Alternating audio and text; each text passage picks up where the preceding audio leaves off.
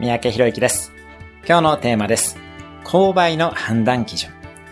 あなたは物を買うときにどんな基準で購買を決定するでしょうかマーケティングの名著でもある影響力の武器という本にも書かれていますが、結局人はその人を好きかどうかで判断していることがとても多いものです。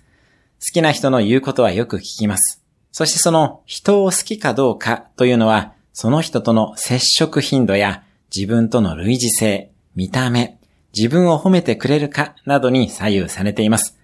よって目にすることが多く、見た目も良い芸能人が CM に使われ、実際に買ってしまう人も多くなるということになります。芸能人以外でも好かれる人になると得をするのはこのためです。今日のおすすめ1分アクションです。最近人の影響で行動したことを一つ思い出してみる。今日も素敵な一日を。